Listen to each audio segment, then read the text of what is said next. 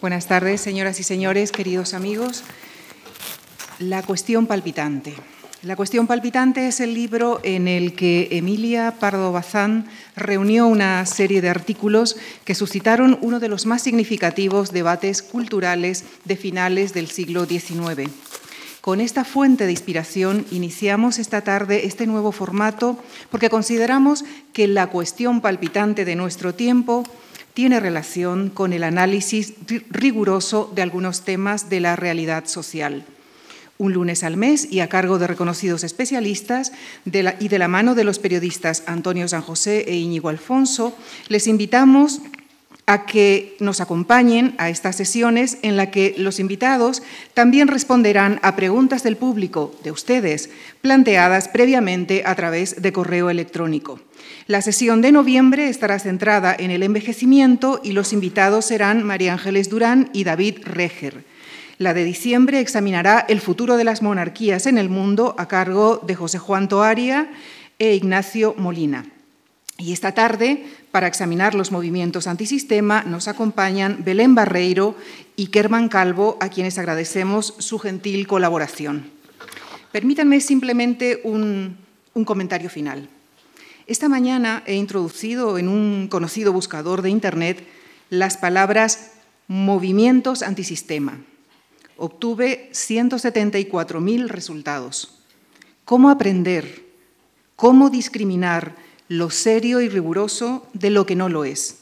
Es nuestro deseo que esta tarde, al salir de esta sesión, hayamos humildemente contribuido a que tengan ustedes una visión más clara, objetiva y rigurosa de los movimientos antisistema. Con el agradecimiento de la Fundación Juan Marc, les dejo con Belén Barreiro, Kerman Calvo, Antonio San José e Íñigo Alfonso. Muchas gracias. Muchas gracias, querida Lucía, por tus palabras de presentación. Gracias también a todos ustedes por acompañarnos porque estamos de estreno. Es nuestro primer tiempo de análisis en la Fundación Juan Marc en esta cuestión palpitante. No me negarán que ese corazón que veían ustedes hace un instante es algo que motiva a lo que vamos a hacer aquí, que es reflexionar y analizar temas que en este momento son, como dirían algunos periodistas, candentes. Es un nuevo espacio de análisis de temas de actualidad con rigor y con opiniones cualificadas. Eso lo buscaremos siempre. Queremos, pretendemos combatir el ruido ambiente, quizá hay demasiado, con argumentos sólidos e intelectualmente armados. Esto no es ni va a ser, ya se lo adelanto, una tertulia al uso. No lo es. Es un espacio de análisis y de reflexión en el marco de la Fundación Juan Marc, con todo lo que eso significa. Vamos a procurar, lo decía Lucía en su presentación, tener a los mejores, las opiniones más cualificadas, los mejores expertos y abordar asuntos palpitantes que preocupan a la sociedad. Empezamos hoy con periodicidad mensual y tengo la fortuna y la suerte de estar acompañado en este eh, programa, en este espacio, por un querido compañero, que es Íñigo Alfonso. Íñigo Alfonso es joven periodista, pero con una larga trayectoria ya profesional a sus espaldas. Es el actual responsable de la información parlamentaria de Radio Nacional de España y anteriormente ha sido editor adjunto del telediario Primera Edición, del TD1 y del informativo 24 horas también en Radio Nacional.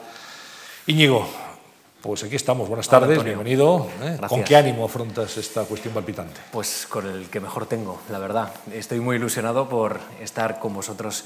Gracias a la Fundación Juan Marc por habernos, desde luego, escogido, por habernos dado esta responsabilidad importantísima para nosotros, eh, que es ayudar a, muchos ciudadanos que se acercan hasta la Fundación a entender los fenómenos actuales, eh, fenómenos de la sociedad que a veces son fenómenos permanentes. Hablaremos del envejecimiento, hablaremos del modelo de Estado, en fin, de algunos asuntos que nos han acompañado durante nuestra vida pública y nos seguirán acompañando durante muchos años más.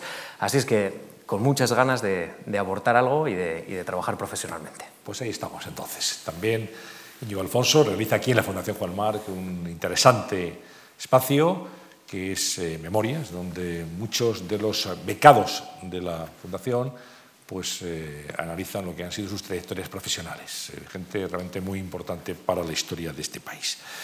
A mí, soy Antonio San José, eh, soy director de comunicación en este momento de la empresa AENA, pero bueno, me han conocido, seguro me han visto en Antena 3 Televisión, en CNN Plus, en Canal Plus, también en Televisión Española, en Televisión Radio Nacional de España. Bueno, pues también tengo que decir que con muchísimo gusto y con mucho orgullo, desde hace ya cuatro temporadas, como pasa el tiempo, pues aquí realizo un viernes al mes un espacio de, de conversación en la Fundación Juan Marc con destacadas personalidades del mundo de la cultura. Así que nos hemos visto alguna vez por aquí. Este escenario pues, te lo conoces. Este escenario me lo conozco, lo, lo voy conociendo, así que, que me es familiar.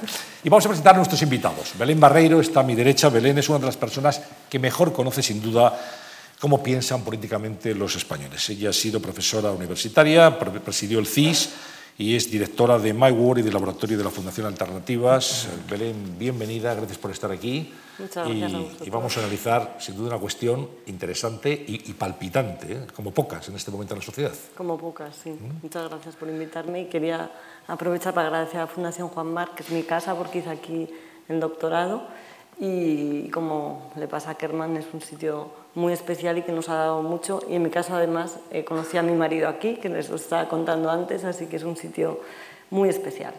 Encantada de estar aquí. Bueno, pues nunca mejor dicho, es la bienvenida a tu casa. Sí.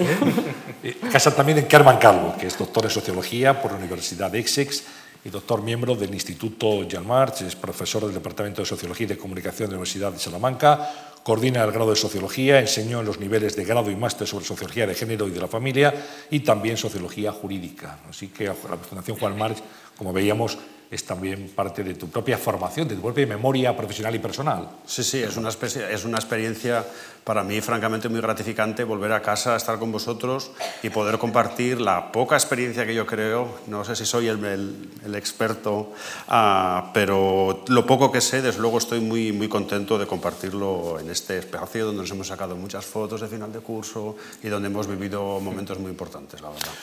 Muy bien, pues vamos a comenzar quizá por lo más básico es eh, cómo pueden definirse y entenderse los movimientos antisistema, así llamados, a la luz de lo que ellos consideran sistema. Qué difícil cuestión. A ver, eh, yo tengo una discrepancia de fondo con la palabra antisistema, ¿no? Y la discrepancia de fondo es que eh, lo que creo que hoy en día llamamos movimientos antisistema en esta coyuntura concreta y que después ha dado paso a, a, un fenómeno político como el de Podemos, pero que en su origen es un movimiento, yo creo que no es un movimiento antisistema, sino un movimiento anti este sistema. Es decir, nace de una ruptura eh, muy peligrosa y muy relevante entre la ciudadanía y la élite política y económica y tiene su base en un descontento objetivo de los ciudadanos. Es decir, los ciudadanos rompen sus vínculos con las élites porque están descontentos y están descontentos porque muchos de ellos se han empobrecido con la crisis. Por ser muy breve. Sí, es, esto lo comentábamos también antes de entrar en cámara. Para nosotros es, es difícil posicionarnos en la cuestión del sistema prosistema. Yo personalmente que he estudiado el movimiento 15M, que como, ustedes y como todo el mundo sabe es un poco el originario de Podemos, eh, no es un movimiento social que se haya considerado él nunca en contra radicalmente del sistema. Es un movimiento que encuentra muchas deficiencias en el funcionamiento normal de la política y que apela a nuevas narrativas emocionales para cambiarlo de alguna manera, de una manera que sea satisfactorio para todos. Pero cuando hablamos de movimientos antisistema y cuando recibí, por ejemplo, la invitación, yo pensé enseguida en el anarquismo, por ejemplo. Uh -huh. Era un movimiento que, de, que tenía de vocación, de estructura, que yo en este momento no lo asociaría ni al movimiento 15M, indignados, o a Podemos. Creo, estoy de acuerdo en este aspecto con Belén, que estamos ante todo un gran movimiento político que trata de reformar muchas cosas al mismo tiempo, y es verdad que lo quiere hacer además a gran velocidad, pero no tenemos yo creo que todavía los instrumentos para decir que realmente quiere subvertir las bases del régimen establecido ni que realmente quieran destruir el sistema para implantar, para implantar otro. Estamos situando el, el contexto ¿no? de, del fenómeno y, y, la verdad es que iniciamos el siglo XXI, eh, lo iniciamos ya hace unos cuantos años, pero hace poco, relativamente poco, con un movimiento antisistema que se identificaba con un movimiento antiglobalización, con eh, disturbios en Génova y en Seattle cuando se reunía el G8, eh, disturbios muy violentos, que había muertos, y, y sin embargo ahora utilizamos ese fenómeno, eh, el antisistema, para denominar a, a digamos, a grupos que están intentando entrar en la política o en los medios de política tradicional en nuestro país. Eh, antes de profundizar más en España, eh, ¿hay países europeos a nuestro alrededor que, están sufriendo un fenómeno similar o España es genuino en este ámbito? hay países europeos, ¿no? el caso de Francia, ¿no? que tenemos el Frente Nacional que ha ganado las elecciones europeas y que tiene un programa que en muchos aspectos se parece al de Podemos y un discurso que en muchos aspectos se parece al de Podemos. ¿no? Yo creo que en Europa se ha producido en casi todos los países un fenómeno similar, porque no es el único caso el francés, que es eh, que eh, a raíz de la crisis eh, la crisis empobrece a la sociedad, frente a la crisis adoptan una serie de políticas que no sé si eran las únicas posibles, yo no soy economista, pero desde luego lo que sí sé es que no, eran, no tenían el respaldo mayoritario de la sociedad, que son las políticas de austeridad, que desde el principio los ciudadanos no quisieron, y no hablamos de los ciudadanos de izquierda ni de los ciudadanos antisistemas, sino de los ciudadanos de derecha, de centro y de izquierda. Nunca eh, estas políticas tuvieron un respaldo y además estas políticas no solamente se adoptan sin tener en cuenta la complicidad o sin tener la complicidad ciudadana, sino que además han producido unos resultados que no han sido buenos, porque la sociedad española está peor de lo que estaba y la sociedad francesa está peor de lo que estaba y así con la mayor parte de los países europeos. Entonces, ¿qué es lo que ocurre? Que frente a, a esa situación en la que se están tomando decisiones sin tener en cuenta la opinión ciudadana, sin explicar muchas veces esas decisiones, porque mm, obviamente los gobernantes no tienen que gobernar a, golpe de encuesta, no se trata de hacer las políticas económicas que quieren los ciudadanos, se trata de, tomarse en serio que lo que quiere la opinión pública es relevante y que si la opinión pública no está en esa complicidad, tienes que hacer todos los esfuerzos del mundo para convencerles de que esas políticas son las mejores. Y cuando además los resultados acaban mostrando que no han sido positivos, pues entonces ya se produce una, fisura total. Y, es de ahí de, donde nace esto que ahora llamamos antisistema. Desde el punto de vista, si quieres, de los movimientos sociales, el movimiento español 15M de los indignados no es único en el sur de Europa, aunque tiene cierto cariz de liderazgo yo creo que todo el mundo le sonará la idea de la, primavera árabe, se generó un ciclo de movilización que de alguna manera en España se canalizó mejor en las maneras, en las formas que se conocen ya y que podemos explicar en esta conversación, pero determinadas narrativas emocionales sobre la indignación, sobre tomar el espacio público y determinadas formas de, incluso de participación diaria sí que han sentado un poco la base de funcionamiento en, en movimientos que han adoptado nombres similares en Grecia, en Portugal, aunque que, eh, por ejemplo, los estudiantes italianos estaban ya bastante más radicalizados que los nuestros eh, con años antes de que llegara 2011 o 2012. O sea, el fenómeno de base no es exclusivo de España, aunque sí que eh, tendemos a ver el caso español como un poco como el que ha sentado las bases para entender el tipo de movilización que después desde esa órbita se ha podido a transformar en, Podemos. yo te preguntaría, Kerman, si Podemos ya ha salido aquí el, tiempo que llevamos varias veces, eh, es hijo del 15M. Ellos reclaman ser hijos del 15M. Si, si tú como sociólogo lo analizas así, si crees que es así, y a Belén le preguntaría dónde pesca votos Podemos, porque los estudios que tenéis hechos eh, en cuanto a intención de voto indican que hay procedencias muy diversas, tanto de la izquierda como también de la derecha. Entonces, entraríamos por ahí. Sí, desde luego es una de las, de las preguntas del momento. Es, es, yo estoy de acuerdo con la idea de que Podemos el 15M son parte del mismo proceso político, es la expresión del mismo movimiento social, aunque con diferentes concreciones. Es cierto que Podemos se reclama heredero del, movimiento 15M y hay muchos ejes eh, que te permitirían llegar a esa, a esa conclusión. Por ejemplo, de lo que aparece constantemente en los medios de comunicación, las maneras de protestar, las maneras que se tienen de organizarse, la, la lucha por organizaciones menos burocratizadas de corte horizontal que fomenten y que faciliten la participación general, el recurso sistemático a las nuevas tecnologías, que es algo muy que define el funcionamiento diario de Podemos. Podemos hace un, un uso muy inteligente de determinadas aplicaciones a disposición de cualquiera en su móvil, pero que les permite agregar consensos y replicar lo que sería el acuerdo en un espacio físico. Y este uso creativo, innovador y secuencial de las nuevas tecnologías viene del 15M, eso sin ninguna duda. Luego la pretensión de lanzar un discurso bastante general fuera de las identidades de antaño, Hay que recordar que a Podemos le pasa un poco lo, que le pasaba al 15M. En el 15M nadie podía ser eh, miembro del movimiento ecologista o republicano o del movimiento de gays y lesbianas. Todas esas identidades se tenían que quedar un poco en la puerta de la acampada y tenían que subsumirme en un más magma general sobre, bueno, de, demanda de una nueva democracia. Se puede llamar antisistema, que yo no comparto esa... Pero bueno, había una búsqueda de algo globalizador y generalizador que dejara las a las eh, identidades localistas un poquito en segundo plano. Y eso Podemos está claro que lo replica constantemente. Uno podría apelar al oyente a que pensara, bueno, ¿cuál es la relación de Podemos con cuestiones particulares sobre la inmigración? ¿Por qué en las fotos de Podemos todo el mundo es blanco y casi todo el mundo es hombre? Hay cuestiones que, de particularismos que el 15M no gestionó bien y que Podemos parece que tampoco lo está haciendo. Así que, por lo tanto, continuidades hay claras y no solo que lo reclaman ellos, sino que se pueden identificar. ¿Y de dónde viene la intención de voto, Belén? Pues viene de todas partes, es un partido muy transversal, con sus matices, viene más de la izquierda que de la derecha, eh, pero hay trasvases de voto del PP a Podemos también. Eh, diría que hay trasvases de voto de prácticamente todas las posiciones ideológicas, incluida el centro, incluida los sin ideología, incluida la derecha, aunque hay más trasvase de voto por parte de la izquierda.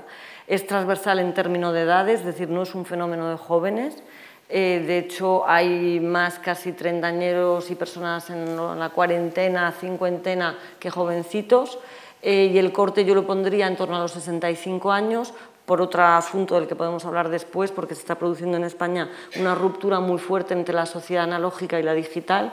Digamos que los partidos tradicionales se han quedado, especialmente el Partido Popular, con la sociedad analógica, con una sociedad muy mayor, y, Podemos conecta con todo lo que es esa sociedad digital que va más o menos hasta los 65, es transversal en términos territoriales, no tiene un lugar de donde es particularmente fuerte.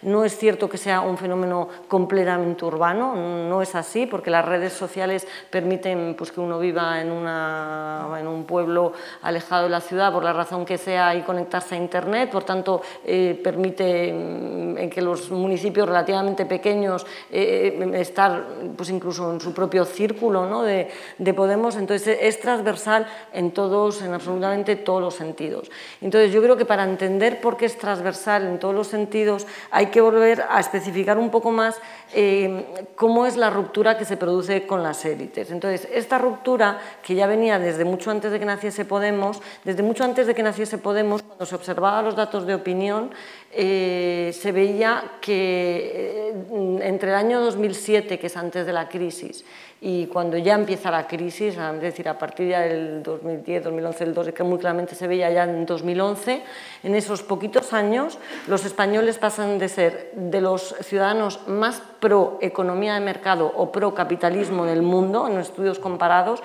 a convertirse en los ciudadanos más anticapitalistas del mundo, que no significa que quieran un sistema comunista, significa que, sí, significa que que, se han vuelto enormemente críticos con el capitalismo, mucho más que otros países de entorno. Eh, entonces, eh, por tanto, esto es importante, la ruptura con las élites es una ruptura que afecta también al sector económico. Y esto es importantísimo. No solamente es un asunto del PP y el PSOE, los ciudadanos han vuelto enormemente críticos con las grandes corporaciones, las grandes empresas y la, y la banca y se han vuelto de forma más crítica que otros ciudadanos en otros países. Entonces, en esta ruptura con el sistema, eh, se produce una ruptura con la propia Unión Europea, los ciudadanos eran muy pro-europeístas, se hacen enormemente críticos con la Unión Europea, eran muy pro-bipartidismo, se hacen muy eh, anti-bipartidismo, eh, y lo curioso de, esto es que todas estas posiciones anti no son posiciones de personas radicales, aunque se den más entre personas de izquierda. Pero el rechazo a las grandes empresas, el rechazo a la banca, el rechazo a los grandes partidos, el rechazo a la Unión Europea se produce en el centro, se produce entre gente moderada y se produce al margen de la clase social a la que se pertenezca. Otra, cosa, otra cuestión distinta es que en los estudios que nosotros hemos hecho, el empobrecimiento, es decir, cómo la crisis te haya afectado, incide en que tú te rebeles más contra el sistema. pero se revela el que pasa de la clase media alta a la clase media y el que pasa de la clase media a la clase media baja. Pero ser de una clase social determinada no es eso lo que influye, lo que influye es cómo la crisis está tratado. Y la conclusión de todo esto es que sí es más de izquierdas, sí es más de las clases empobrecidas, pero es muy transversal y por tanto es un asunto que nos afecta a todos. Y cuando digo a todos es a la derecha, a la izquierda, al centro, a los de arriba, a los de abajo, a los de las empresas y a los que están fuera de las empresas. Es decir, el fenómeno Podemos es un fenómeno que hay que extenderlo mucho más allá de la política. No sé si puedo... hay, hay, un elemento uh, de continuidad que está al hilo de lo que estaba comentando Belén, de continuidad clara entre el 15M y Podemos, que es una narrativa de frustración y de miedo al futuro. Algo que se encontró en los estudios sobre el 15M era que no eran realmente las personas que directamente, por ejemplo, los jóvenes que estaban directamente sufriendo la crisis o que estaban empobrecidos ya, los que se estaban movilizando, sino aquellas personas que sentían un elemento de frustración porque veían que su lugar del sistema, en el, lugar futuro en el sistema, no iba a ser tan bueno como su preparación y su formación previa a cabría esperar. Eran personas con altos niveles de estudio, con alta vocación política, pero que veían que, dadas las circunstancias del mercado de trabajo y la crisis financiera, financiera, los casos de corrupción galopantes, su trozo de la tarta iba a ser mucho más pequeño de lo que realmente pensaban que les iba a ocurrir. Y había un elemento de, de, proyección de la frustración, de yo estoy muy formado, pero realmente es que dentro de unos años voy a seguir igual de precarizado.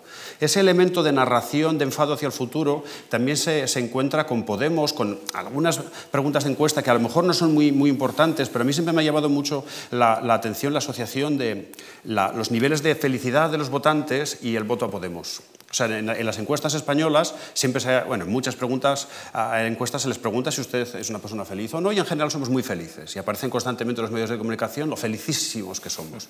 Siempre, ¿no? Del 8 y gracias, pues ya se sabe, a las cañas, a la siesta, somos muy felices. Sin embargo, el votante de Podemos es un poco menos súper feliz curiosamente que eh, votantes de otras formaciones, aunque, es, aunque el nivel medio de esta, de, esta, de esta pregunta es alto, o sea, es un votante que del 1 al 10 se va a colocar de medida media en el 7,5, 7,6, no estoy diciendo que sea un conjunto de votantes infeliz, pero el votante del, del, del PP es de 8,5. Cuando hablas de votantes... Eh, se ha presentado Podemos a unas solas elecciones. ¿Estamos hablando de votantes hipotéticos o estamos hablando de algún tipo de proyección? Estamos hablando de personas que por ahora recuerdan haber votado a Podemos en las elecciones al Parlamento Europeo. O podrían votarles en el futuro, ¿no? Ese todo es, Estamos hablando de un fenómeno eh, novísimo, apenas seis meses en la política sí, pero, española. Pero fíjate que contaba antes Belén, y esto lo saben nuestros espectadores ahora, cómo en recuerdo de voto a ti te contestaban sobre el fenómeno Podemos con elecciones donde no existía. Sí, sí, sí. Después de las elecciones europeas, en el primer estudio que hicimos, que fuera poco tiempo, eh, tuvimos que eliminar el 10% de la muestra porque recordaban haber votado a Podemos en 2011 que no existía. Curioso, sí, sí, es sí. muy significativo. Sí, sí, sí. Pero lo que ha subrayado Kerman, yo creo que ha salido un asunto muy importante, la felicidad es muy interesante, pero eh, quiero insistir en otro asunto que es fundamental, que es el problema mm, de, las, de los jóvenes que se han quedado fuera, que son los que se han ido al extranjero porque no tienen aquí opciones y están eh, formadísimos, esas generaciones que entre los medios de comunicación se llaman perdidas, eso, eso es un asunto importantísimo. Y esa fractura, además, es una fractura que no solo afecta al joven que la sufre, sino al padre, a los abuelos de, los, de esos jóvenes, es decir, que es una, fractura, una fractura que atraviesa, que vertebra toda la sociedad porque a ti como joven de 30 te importa, pero le va a importar también a su madre de 50 y le va a importar a su padre. Entonces e, e, es un asunto importantísimo. Claro, porque importantísimo. rompe una narrativa de progreso de la sociedad española, ¿no? que asumíamos que cada generación era claramente mejor que la anterior, que íbamos a salir claramente de la de la dictadura, de la guerra civil y que estábamos destinados a una gran grandeza. Y esa narrativa de, de claramente mi madre no tenía microondas, pero yo tengo casa de vacaciones, y esa narrativa de se rompe de una manera tremebunda con la crisis financiera actual y con la irrupción de casos de corrupción. Mm, esa, esa ruptura de la que habláis, fractura, miedo al futuro, eh, gente más infeliz que el resto, eh, nos hace pensar que el fenómeno Podemos ha venido para quedarse, entiendo. Eh, estamos, digamos, ante un nuevo fenómeno que nos va a acompañar varias generaciones en la vida política y social española. ¿Qué futuro dais a este, a este movimiento? Yo creo que depende de las respuestas que, que tengan estas élites políticas y económicas, porque sí que creo que es muy importante que se tome conciencia que también las élites económicas tienen que estar en la solución, que se dé a esto. ¿no? Entonces yo creo que si hay respuesta, eh, a ver, la sociedad española no se ha radicalizado. La sociedad española, en su media ideológica, que tenemos las series históricas del CIS, ahora mismo está en el 4,5 en una escala que va del 1 a 10, pero en los momentos que ha estado más en la derecha ha estado en el 5, es decir, es un desplazamiento ligerísimo. Estamos donde estábamos. Más o menos, un poquito más a la izquierda, pero muy poquito. Seguimos siendo una sociedad eh, de centro-izquierda muy moderada y muy moderada en casi todo, pese a esa crítica al capitalismo, tal, muy moderada en casi todo. y y, la gente no quiere soluciones radicales, no es eso lo que están pidiendo. Lo que están pidiendo es eh, una eh, regeneración profunda de la forma de hacer la política y de la forma mm, de tomar, de, cómo se han tomado muchas decisiones, también en el ámbito económico. Y si esa regeneración, que tiene mucho que ver, ah, desde aquí no veo dónde está Javier Goma, pero con todo lo que él habla siempre de, la ejemplaridad, que yo creo que es una idea esencial mm, que hay que rescatar, es decir, si nuestros políticos y nuestras élites económicas fuesen ejemplares, el fenómeno Podemos no existiría, pero están a tiempo de serlo y dependiendo de cómo de ejemplares sean, crecerá o no el fenómeno Podemos. Yo creo que esa es la lectura. ¿Por qué? Porque la gente sí sabe, y así lo muestran las encuestas, que Podemos está más a la izquierda de donde están ellos. Es decir, eh, eh, en eso, no han, en eso yo ya tengo los primeros datos y no han cambiado. Es decir, los ciudadanos están en el centro izquierda y son conscientes que Podemos estar más a la izquierda de donde están ellos. Pero ¿qué les ofrece Podemos que creen ellos que no les puede ofrecer los partidos tradicionales? Una regeneración eh, seria y profunda pero eh, eso depende de uno mismo. Salir de la crisis ah, es más complicado, pero regenerarse creo que depende de uno mismo. Y por eso hay tanto reproche por parte de la ciudadanía, porque ser ejemplar depende de uno mismo. Y crear empleo ya es más complicado. Parece que se ha producido, Kierman, la tormenta perfecta. De un lado, una crisis económica galopante. De otro lado, un comportamiento que dista mucho de la ejemplaridad al que hacíamos referencia corrupción, de una manera muy clara, y luego la desafección ciudadana. Esta forma de hacer política a mucha gente ya no le vale. La política tradicional que nos ha acompañado desde la transición hasta aquí. Entonces, digamos, estos son los fenómenos, los vectores, los catalizadores quizá de los movimientos antisistema en general. Sí, una crisis económica que afecta de, por primera vez a un grupo social que se creía libre de las crisis económicas. Esto eh, a, mí, yo, a mí me gustó mucho el 15M, es un movimiento que yo me acerco con mucho cariño, pero hay que reconocerle que tiene ese elemento, si quieres, un poco de egoísmo o de de repente me ha tocado a mí. Las crisis económicas se han sucedido en sociedades comparables a la nuestra de una manera sistemática, pero siempre pagaban los mismos. Afectaban a los grupos menos preparados, con menos acceso a la formación, más volcados a profesiones manuales etcétera, ¿no? Y había soluciones más o menos claras de hacer o no hacer, reconversión industrial o no reconversión, más formación o no más formación. Sin embargo, de repente tenemos una crisis de nuevo cuño que afecta a personas que en principio no estaban preparadas para vivir una crisis. ¿Por qué? Porque se habían educado mucho, porque vivían en buenos entornos. Eso es lo que galvaniza el tipo de respuesta del 15M y de Podemos. Además, como dice Belén, es una gente que está viviendo de una manera muy intensa las posibilidades del ágora global las posibilidades de comunicarse en tiempo real por cada momento, cada estornudo, cada decisión, cada sensación de injusticia. Sabes en el momento que ocurre cuando a tu compañero de manifestación un policía le ha tirado de la nariz. Lo sabes, no, no, no necesitas, no hay tiempo para pasar. Y, y, son esas circunstancias. Es verdad que ha habido una acumulación de casos de corrupción, pero corrupción, esto es un asunto que Belén conoce mucho mejor que yo, pero ha habido siempre y en general los españoles nunca la han castigado demasiado. Realmente la corrupción tiene esta nueva dimensión en la medida que hay un grupo de social que se creía protegido y que deja de estarlo. Y entonces empieza a utilizar su conocimiento y sus posibilidades de acción para problematizar un montón de aspectos de la vida cotidiana que antes estaban fuera del discurso, como eran los desahucios, como era la banca. La banca siempre nos ha podido parecer privadamente un poco así, así, pero nunca se había convertido en un objeto prioritario de acción política. Y nunca se nos hubiera ocurrido hacer una performance en una sucursal bancaria. Y desahucios por desgracia, ha habido siempre.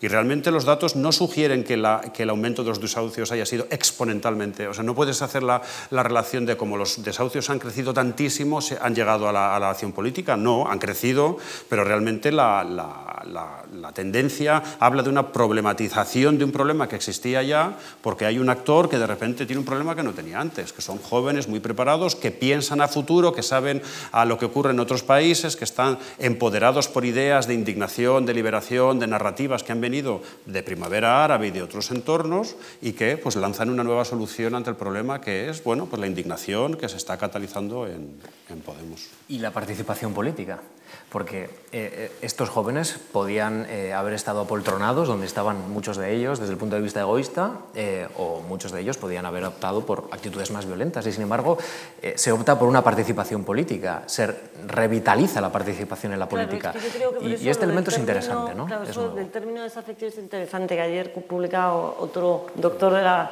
Fundación Juan Marc, amigo nuestro, que es Ignacio Urquizu, publicaba un artículo sobre Podemos y hablaba de desafección y se generó un pequeño debate en Twitter curioso sobre por qué utilizaba la palabra desafección si en realidad tal. Entonces, es verdad que eh, el, análisis era, era estupendo, pero es verdad que el término desafección eh, depende de lo que entendamos, porque eh, lo que sí se ha producido con esta crisis es un aumento muy considerable del interés por la política, un aumento de la asistencia a manifestaciones, aumento de firma de peticiones, aumento incluso de acciones solidarias. Entonces, eh, eso es, la desafección es perder el afecto. Entonces, si se ha perdido el afecto por lo que había, pero no es apatía, que es muy importante esa distinción. ¿no? Entonces, lo curioso curioso de esta crisis es que a la vez que los ciudadanos rompen con sus élites, eh, en este sentido figurativo, sentimental, ¿no? porque de momento no se, haya roto nada, sino, pero sí tienen este sentimiento de ruptura, al mismo tiempo no han optado por quedarse en su casa resignados, apáticos, eh, qué desastre, qué país sin solución, no, han decidido eh, buscar solución dentro de la propia sociedad, por sí, por sí mismos. ¿no? Entonces se interesan más por la política, se interesan más por la economía y en el fondo el fenómeno Podemos y el movimiento 15M lo que es una ciudadanía que no se resigna, sino que decide buscar dentro de sí misma soluciones, hasta tal punto de que vamos a tener candidaturas ciudadanas, porque la gente ha dicho, si esto no me sirve, yo no me resigno, yo lo busco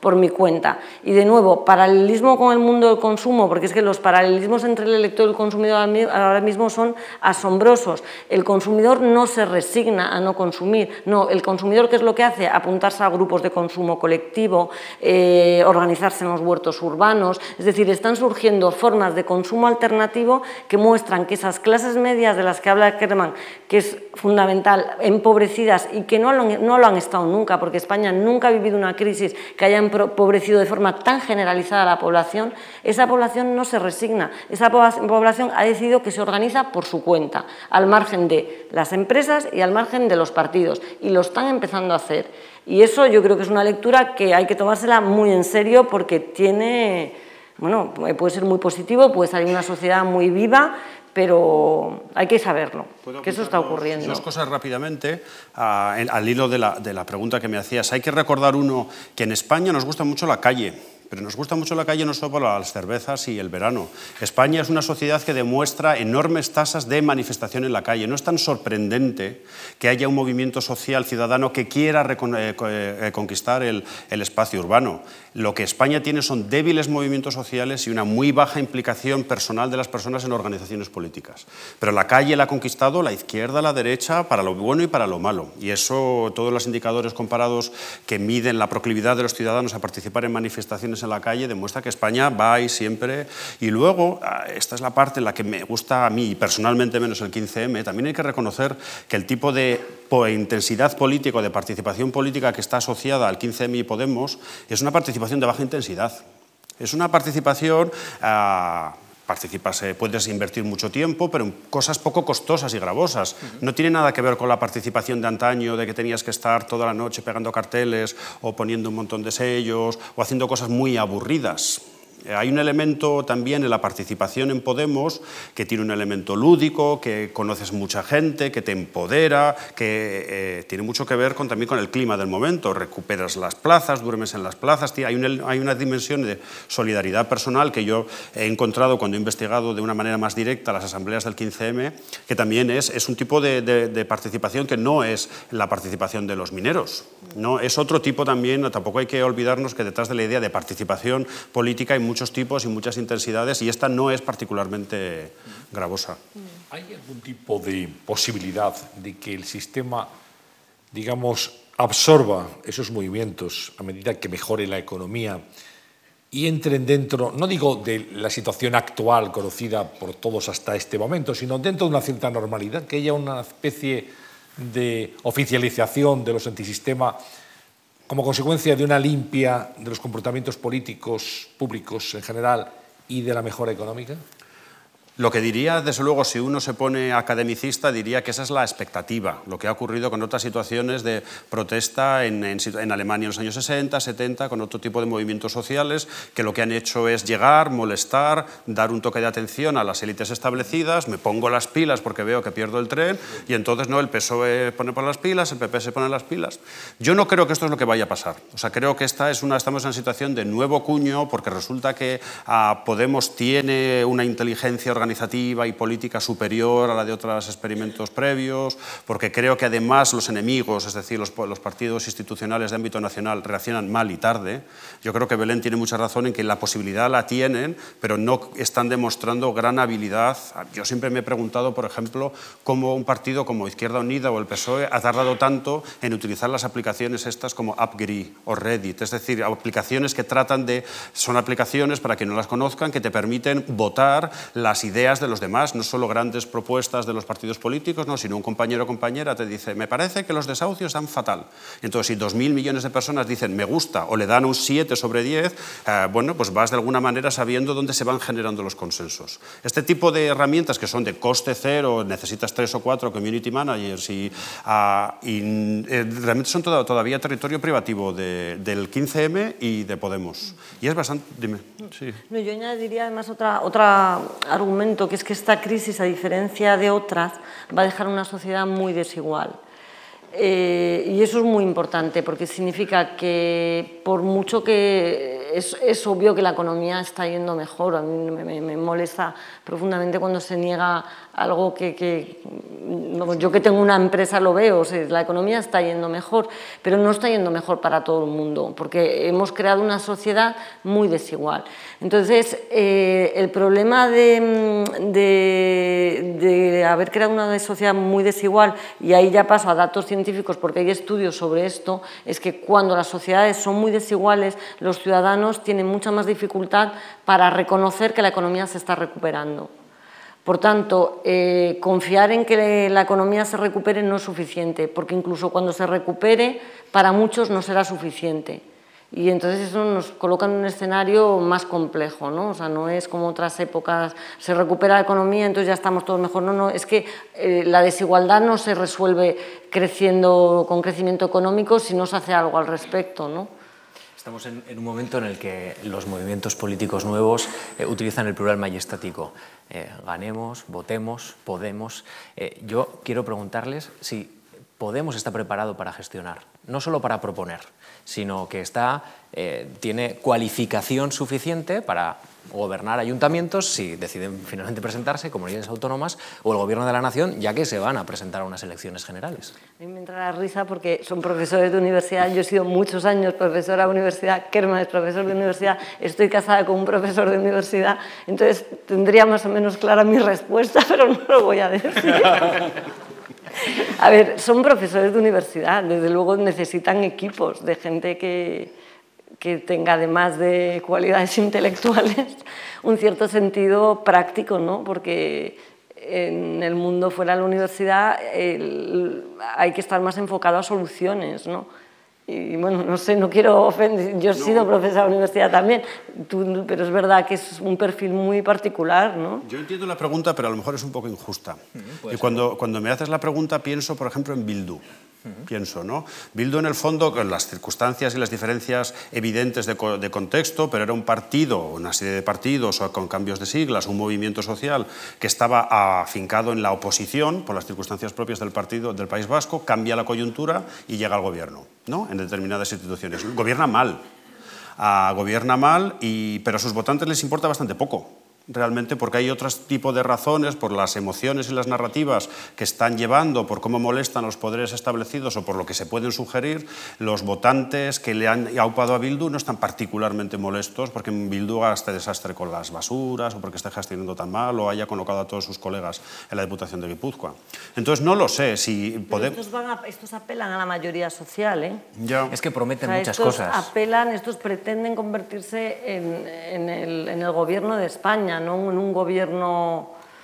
Entonces, cuando apelas a las mayorías sociales, eh, tener problemas ya no con las basuras, sino de otro orden, mm, es, es, forzosamente relevante porque no es un electorado tan Claro, pero a cualquier ideológico, partido de nuevo ¿no? cuño es, es duro, o sea, ningún Sí, sí, partido de nuevo claro. cuño está realmente preparado para su primera victoria electoral. Pero a veces, eh, yo, yo siempre me he quejado mucho, por ejemplo, a, a lo injusto que éramos, por ejemplo, con el 15M, ¿no? las preguntas que se me hacían, pero el 15M ha servido para algo y ha llevado a algún sitio. Yo siempre respondo lo mismo. El movimiento sufragista necesitó seis generaciones de mujeres para ver algún resultado. Los movimientos sociales, ningún movimiento social consigue nada de un día para otro. Entonces, a veces, claro, por la sociedad en la que vivimos, donde la, la, la comunicación fluye de esa tal velocidad, queremos respuestas inmediatas para procesos que necesitan tiempo. Por lo tanto, yo no sé si podemos estar preparados, pero personalmente pienso que no sé si importa mucho. Ya veremos qué pasa. Es verdad que tienen mucho cuidado con las primeras decisiones y todas estas uh, dudas que tienen sobre el modelo organizativo de presentarse a las municipales o no, está claro que reflejan que conocen el, cómo se les va a, a, examinar a cada decisión práctica que tomen ¿no? y están un poco muy cautelosos. Pero creo que hay que darles un poco el beneficio de la duda de a ver qué... Pero además, a mí me preocupa más casi que, que estén o no preparados es el, el, cuál es realmente su programa de gobierno, ¿no? porque eso sigue siendo una incógnita. ¿no?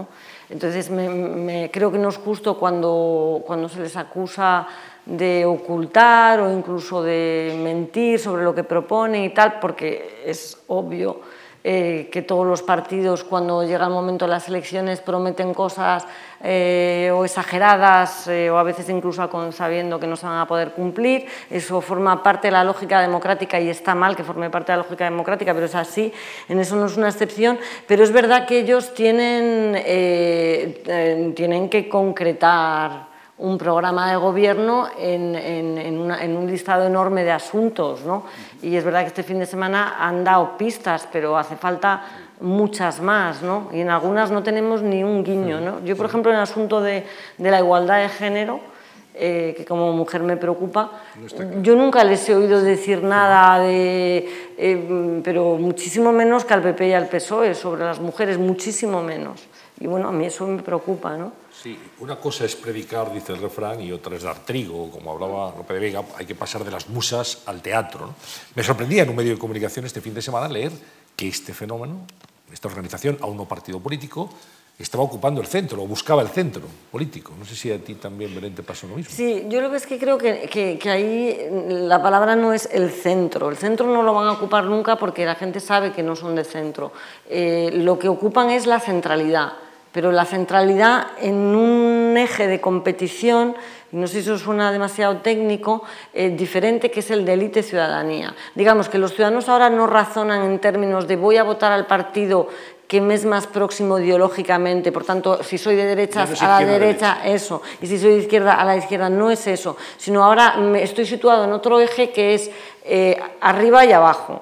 Y entonces en ese eje, por eso Podemos conseguir voto de derechas, porque en ese eje de arriba y abajo, a ti, tú no te preguntas si Podemos se parece ideológicamente a ti, tú lo único que te importa es que Podemos es el que más representa la lucha contra las élites. ¿Y qué te dicen las encuestas? Que te lo preguntarán mucho. Tus encuestas, las de tu laboratorio, cuando habláis de la representación, ¿qué os dicen de esta antes de introducir cocina de esta fuerza política? No, pues lo que yo ahí, más que lo que hacemos nosotros, porque no tenemos series temporales que nos permitan echar la vista atrás y ver cómo era, yo ahí, para mí sigue siendo el Instituto Sagrado, sigue siendo el CIS, porque tenemos una serie histórica y en el último barómetro, que fue el de julio, ahora saldrá el de octubre, ¿no? pero el de julio, que es el último, sin tocar nada, sin cocinas, PP, PSOE, Podemos, está en una situación de empate técnico. ¿Los tres? Los tres.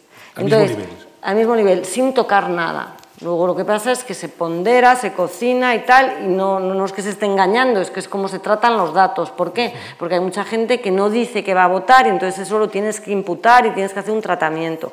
Pero mucho cuidado porque hay elecciones en España, por ejemplo, las del año 2000, en las que no hacía falta tocar nada y hubo apuestas por parte de muchos institutos que se equivocaron, que no pronosticaron la mayoría absoluta al PP porque cocinaron cuando no había que cocinar. Entonces, a veces hay que cocinar y a veces no.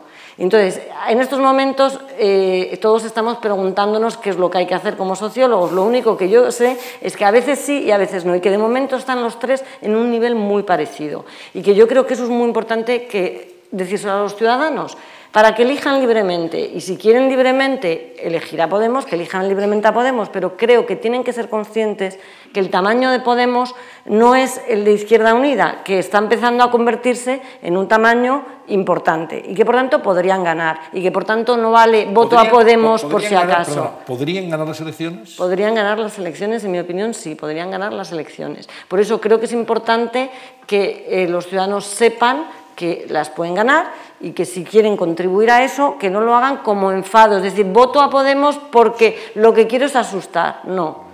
Porque a ver si a base de asustar va a ganar Podemos. Entonces, quien quiera votar a Podemos, que vota a Podemos. Quien quiera votar al PP, que vota al PP. Pero los datos brutos sin cocinas muestran una situación muy competida, muy competida. Y nunca en la historia electoral de España, nunca el PP y el PSOE habían estado tan hundidos. Nunca, nunca.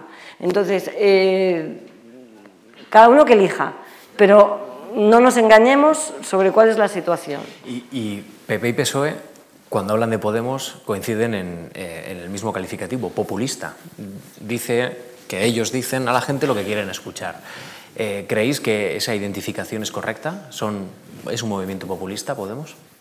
Hombre, eh, a veces, cuando cada vez que nos metemos en estos debates, en, casi en Twitter, ¿no? de cómo, estamos hablando de estas cuestiones, empezamos a apelar a diferentes definiciones de qué es populismo. Si realmente eh, Podemos es un partido que realmente focaliza sus prioridades en función de lo que quieren sus bases sin ningún tipo de imposición externa o sobre ningún otro tipo de racionamiento, sí, en el sentido de que hay una representación, hay una vocación directa de representar lo que quiere el pueblo, en ese sentido. A veces se utiliza populismo de una manera derogatoria, el populismo utilizado como mecanismo de engaño, ¿no? de decir que está representando a la gente para realmente representar otro tipo de intereses. Y ese yo no creo que es el caso de, de Podemos. Creo que Podemos sí que es verdad, como cualquier otro partido político, está prestando claramente atención a las encuestas de opinión, además no está en la misma posición que los partidos políticos porque es el recién llegado, es el que tiene que entrar y el que tiene que demostrar que es un machote y que, tiene, que quiere quedarse. en ese aspecto puede estar un poco más pegado a lo que quieren sus votantes potenciales de lo que pueden tener el PSOE y el PP, que tienen otras inercias y otras necesidades. Pero yo no comparto la, la acepción derogatoria que a veces se le da a la idea de populismo.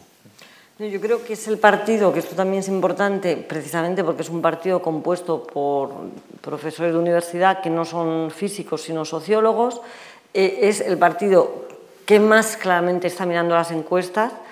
Eh, a mí a veces hasta me da miedo porque, mm, como también me dedico a lo mismo, eh, no me hace falta, mm, ya, ya adivino con una semana de antelación cómo se van a posicionar en tal tema porque sé que se van a posicionar donde está la mayoría. Pongo el ejemplo, monarquía-república. La sociedad española sigue siendo una sociedad monárquica que tuvo una desafección fuerte con Juan Carlos pues por una serie de problemas que todos conocimos. Ahora es una sociedad entusiasta con el nuevo rey, hasta los de Podemos, en, en el observatorio de Andalucía que hicimos, los votantes de Podemos ponían un notable alto es decir, eh, eh, son, eh, no, es una sociedad republicana y Podemos se cuida mucho de decir simplemente que los ciudadanos tienen que opinar. Es decir, tiene que haber referéndum. Tú le preguntas a los ciudadanos españoles si quieren un referéndum, van a decir que sí en eso y en todo lo demás, porque todo el mundo quiere opinar de todo. Pero en eso, hasta en eso, son, es un partido de laboratorio, es un partido que mide al milímetro la opinión pública de una forma que a mí me resulta Mm, bueno, no sé, no, no, encuentro calificativo, pero es, realmente sorprendente. Y el PP, el PSOE, eh, a veces hasta me da la impresión que les hace falta mirar un poco más las encuestas. me, ¿eh? parece muy sorprendente, a mí me, me, parece algo nuevo, ¿dónde deja la ideología, Belén? Porque al final la ideología es lo que ustedes piensan, lo que no, piensa no, la es que gente. Podemos, eh, en, en, eso es decir, yo no sé tampoco a mí lo del populismo me molesta, porque como yo soy socióloga y lo que quiero es que al final se respete mucho al ciudadano, eh, todo parece como que si, hay, si, haces políticas que vayan en contra del ciudadano, eres una persona seria. Y si haces lo que quieren los ciudadanos, eres populista. A mí eso me molesta porque soy socióloga y entonces tengo una gran empatía con los ciudadanos, porque es mi profesión. Dicho esto, eh, es verdad que Podemos es un partido que creo que tiene en su ideología, creo que su ideología está más a la izquierda que el PSOE, y creo que ellos se colocan en todo donde está la mayoría social, porque quieren ganar. Entonces, no sé qué calificativo se le da a eso. Se le puede llamar electoralista, se le puede llamar partido atrápalo todo, que hay categorías en la ciencia política, o se le puede llamar populista. Pero no me gusta populismo en el sentido de que el populismo no necesariamente es malo, porque yo creo que lo que hace falta es tener un poquito más en cuenta a veces la opinión de la gente. ¿no? Y por esa razón, eh, Podemos está en las redes sociales de forma masiva, en las tertulias de televisión de forma masiva, en donde están los picos de audiencia de televisión. Eh, por esa razón de situarse donde está la audiencia, la centralidad, digamos, del mensaje? Bueno, es, hay un elemento que también explica la decisión del líder socialista de aparecer en Sálvame. Es decir, hay un reconocimiento del papel de los medios de comunicación y que no, tiene ninguna, no hay ninguna necesidad de seguir a separando determinados programas, hay que ir donde haya la gente. Y esa lógica a mí me sorprende mucho, ¿no? porque la, la misma lógica que le lleva a Pablo Iglesias a aparecer en muchas tertulias le llevó al líder socialista a llamar por teléfono y decir yo no sé qué.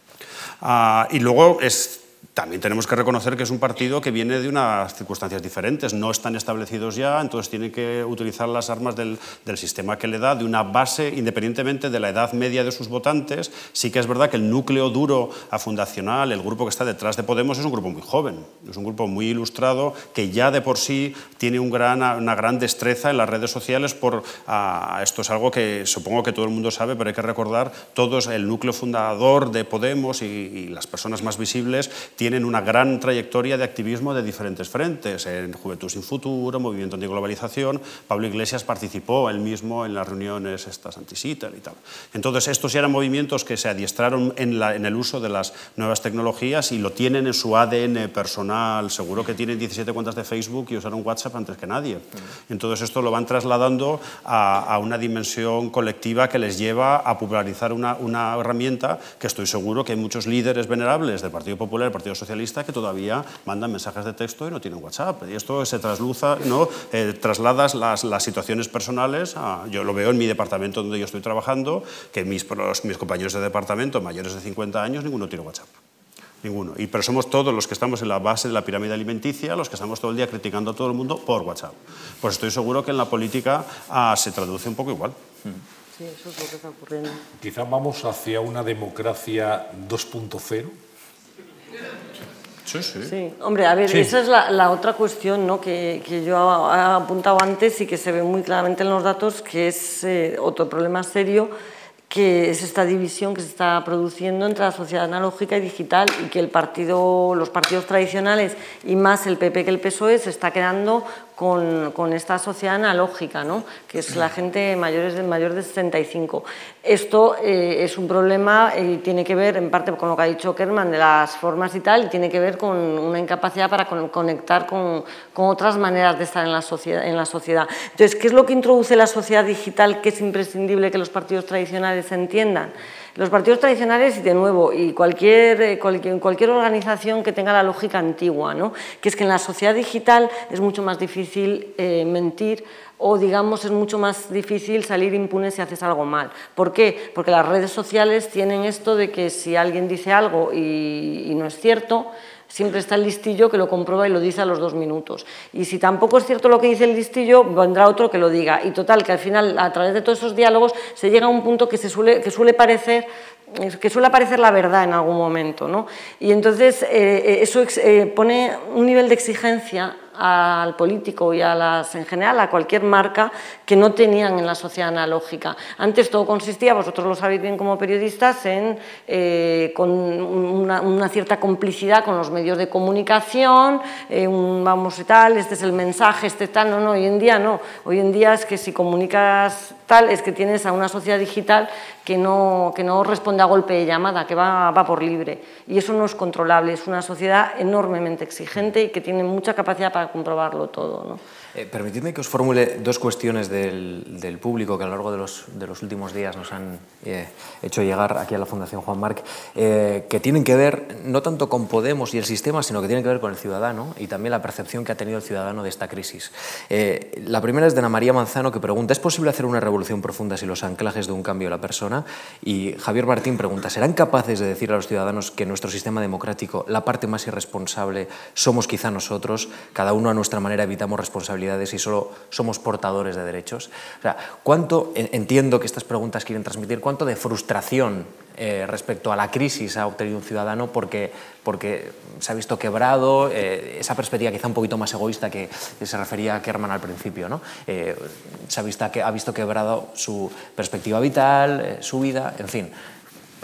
¿Cuánto hay de esto?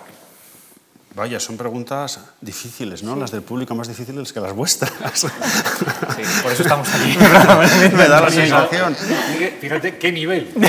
A través de las redes sociales. Qué barbaridad. Me, me y estas son dos que hemos escogido. Estas son las fáciles. Las difíciles dejamos para otro. Ya las mandamos al correo. Pero la verdad, lo que, lo, también hay que recordar que al principio de la, de la crisis uh, hubo una serie de spots de televisión que lanzaban la idea, sí se puede, podemos salir de esta uh -huh. todos unidos. Sí. Y, y entronca con la respuesta de Belén en una de las preguntas anteriores. Está claro que hay un elemento de responsabilidad individual que todas las personas, de, todo la, de todos los españoles deberíamos incorporar en nuestra vida realmente para salir de la crisis. Entonces, la respuesta, no solo como, como sociólogo, sino como persona, es sí, llega un momento, Podemos tiene este eco monumental porque te está diciendo, levántate, no piensas que los demás te lo van a arreglar todo, y este es el momento en el que todos unidos podemos trabajar de alguna manera para salir de esta. Llegado el momento en el que puedes decir, Estado sí, yo estoy ciudadano pasivo, alguien me lo va a arreglar, hay alguien culpable. Por lo tanto, la respuesta es, eh, tus, tus, preguntantes por Internet maquiavélicos tienen toda la razón, todos tendríamos que ponernos las pilas para salir de la crisis, pero hay un, proce, hay un problema general de agregación de preferencias que lo hace pues, todo pues, muy complicado. Uh -huh. No, yo creo que sí, que, que, que, sí, todo el mundo tiene que poner de su parte y tal. También creo, do, mm, creo que hay que añadir dos cosas. La primera es que la solución eh, no necesariamente tiene que ser de confrontación. ¿no? Yo creo que eso es importante, eh, por lo menos hacer la reflexión de en qué medida Podemos no nos está proponiendo una salida en la que simplemente los ciudadanos eh, se enfrentan a sus élites. ¿no? Y, yo, yo, eso, bueno, digamos que yo preferiría personalmente una salida pactada, ¿no? Es decir, lo que creo que hay que hacer es convencer a las élites políticas y económicas de la necesidad de generar o de crear una sociedad con menos injusticias, con más solidaridad y más cohesionada. Yo prefiero esa salida a una salida de confrontación, que se quiten todos, que voy yo. Entre otras cosas porque yo creo que la naturaleza humana es como es y tampoco creo que estos luego al final vayan, no vayan necesariamente a caer en los mismos vicios. ¿no? Y luego la segunda, a mí eh, lo he oído en muchos grupos de discusión, eh, la culpa que se echan los ciudadanos, ¿no? sobre todo al principio de la crisis, ¿no? cuando se azotaban todos hemos vivido por encima de nuestras posibilidades. Pero yo sinceramente, después de todo lo que hemos visto, y ya lo que hemos visto en, en las últimas semanas, que el ciudadano se azote, eh, a mí me hace daño. Es, o sea, que, es que no, algunos vivían por no, encima de sus posibilidades. Pero es que ya eh, no. Algunos... Claro, es, entonces yo, es, me duele que lo digan ya. Pero eso que mencionas, eh, eh, ese discurso público de regeneración choca realmente con los escándalos que estamos conociendo en las últimas eh, semanas. Es decir, es parece como el tsunami todavía va llegando. ¿no? Por mucho que quieran cambiar, quizá los pecados alimenta, del pasado afectan al presente. Podemos, eso es lo que alimenta. Y cuanto menos se reaccione eso, más crecerá. Muy bien, pues eh, llegamos hasta aquí. Eh, una hora de análisis, de, de, reflexión, con argumentos sólidos, luego muy interesante, muy interesante, a mí me lo pareció, desde luego, sí, lo que habéis planteado aquí, muy enriquecedor. Eh, decimos, esto no es una tertulia al uso y lo han visto ustedes que no es así. Esto es otra cosa. No, tiene, eh, no se puede uno pelear, pero con educación. Esto está claro. Kerman Calvo, muchísimas gracias. Gracias a vosotros. ¿Cómo se nota que son los dos de la Fundación Juan Marc? ¿eh? visto ustedes eh, Hay nivel. Belén Barreiro, encantado. Aquí, gracias, a vosotros. Íñigo Alfonso, gracias, compañero, hasta la Belén Kerman, gracias. gracias. El mes gracias. que viene estaremos aquí hablando de envejecimiento y gracias a ustedes por acompañarnos en este estreno. Ya saben ustedes que las compañías estatales cuando, cuando estrenan tienen nervios sí, sí. y en fin, ¿eh? hay una especie de vértigo a ver cómo va a salir. Esta ha sido nuestra primera entrega, esperemos que les haya servido, que salgan, como decía antes Lucía, eh, Franco, pues mejor que, que, entraron, con algunos argumentos, con algunas ideas un poquito más claras, y eso es lo que pretendemos, ayudarles a entender la actualidad compleja, siempre con cuestiones palpitantes. Muchas gracias, gracias. y buenas tardes a todos.